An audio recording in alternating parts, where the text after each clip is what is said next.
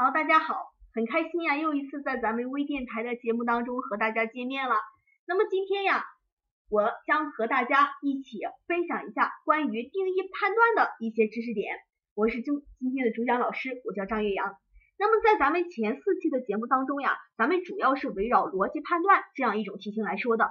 那么既涉及到了咱们所说的可能性推理，也涉及到了咱们所说的必然性推理。那么今天咱们将来看一下另外一种题型定义判断它的一些解题方法。那么对于定义判断来说呀，很多同学呀应该都在心里知道这是一种什么样的题。这种题目往往会在题干当中给你出现一个或者是几个定义，当然一个的居多，然后让你去选择哪项是符合这个定义的，或者哪项是不符合这个定义的，这是它的出一种出题模式。那么在这里啊，张老师首先先提醒大家一下。大家在做定义判断的时候，一定要看清楚题干当中让你选的是符合的还是不符合的，因为每次总有同学在这上面失分，如果在这上面失分，将是十分可惜的。所以说提醒大家做题的时候一定要仔细。另外，大家在做定义判断的时候呀，要注意这么两个点。第一个，定义判断呀，它符合一种最优原则。什么叫做最优原则呢？也就是说，咱们最终答案选 A。并不意味着 B、C、D 也都是完全错误的。有的时候你会发现，咱们让你选一个符合这个定义的，可能 A、B、C、D 四个选项当中没有一个是完全符合的，是吧？哪个选项都有瑕疵。那么这个时候怎么办呢？我们就要从中选一个最符合的。你比如说咱们这个定义总共有五个需要大家注意的地方，B、C、D 每个都符合了两个，而 A 选项也不太好，它符合了三个，也有一些是不符合的。那么最终的答案肯定也会选 A，是吧？因为咱们所说的 A 比 B、C、D 要更好一些，这是咱们说所要遵循的第一点儿。做题的时候一定要注意一个最优原则。其实你会发现呀，在咱们做题的过程当中，很多地方都是需要这一点的，是吧？是你比如说咱们的言语啊，你比如说咱们的可能性推理，比如说定义判断，比如说类比，甚至比如说图形推理，都会符合一种最优的原则。要选的一定是那个最好的，并不意味着其他就是不对。这是咱们说的第一点。那么第二点，咱们所说这个定义判断呀，它实际上是一种半常识类的题目。什么叫半常识类呀？一方面你要根据题干严谨的去排除，另外一些方面你也要用到一些生活当中的常识，或者是一些咱们所说的专业的常识来辅助你去解决这类的题目。这叫做半常识类的题目。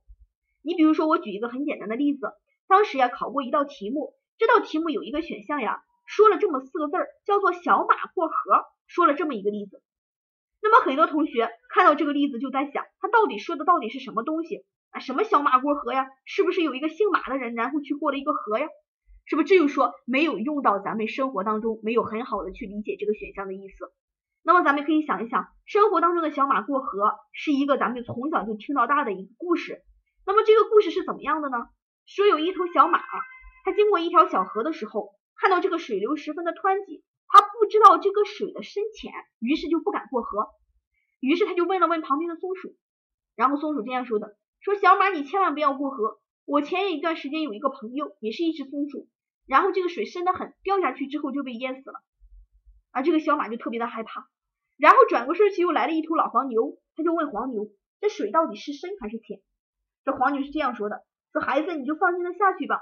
前两天我刚从这儿经过，这个水才没到我的小腿儿，所以说特别的浅。”于是这个小马呀就很崩溃，到底应该听谁的，他就拿不定主意了。所以你看，影响了他的判断。那么直到后来有一头老马过来帮他解了围。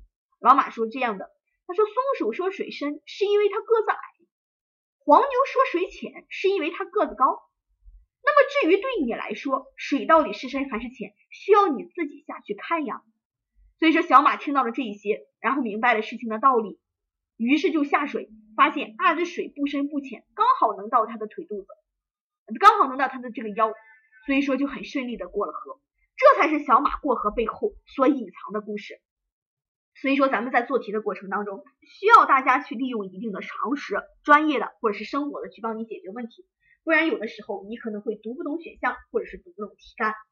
那么在其实，在做题的过程当中，应用的最为广泛的一种方法，就是咱们所说的寻找关键点的方法。那么有可能哪一些会成为命题人所青睐的对象呢？有可能是这些。首先第一点，关于这个定义的主体和客体，有可能命题人经常在这上面命制问题。什么叫做定义的主体和客体啊？所谓的主体啊，就是这个定义是由谁发出来的，也就是这个动作的施加者。那么什么叫做客体呢？所谓的客体啊，就是这件事情我要作用在谁身上，也就是这件事情的承受者，这是咱们所说的主体和客体的意思。你比如说，我举一个例子啊，我揍了你一拳，那么这个我就是这个动作的发出者，所以说我就是主体，而你就是这个竞技的一个承受者啊，这一拳是揍到你身上去的，所以说这就是咱们说的主体和客体。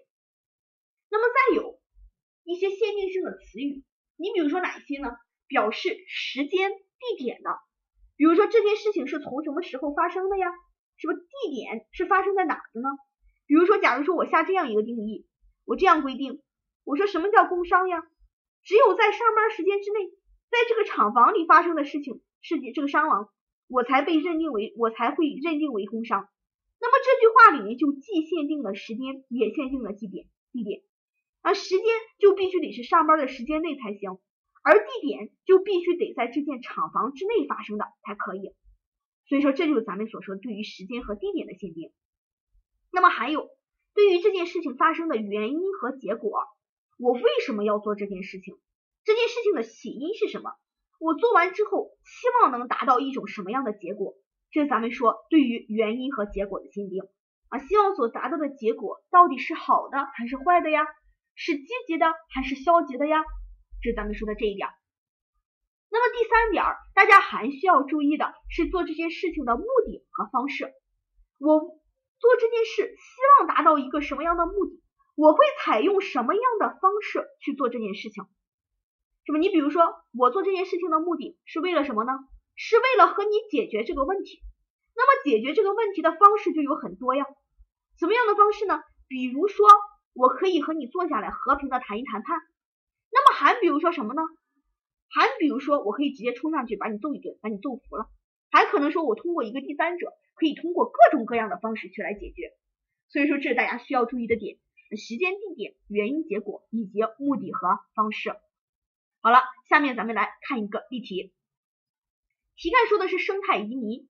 那么大家读到这个定义的时候，即使你不往下看，大家来想一想，生态移民肯定也是包括了两个方面。第一点，它肯定是移民的，是不？第二点，生态，也就是说这个定义肯定是与生态相关。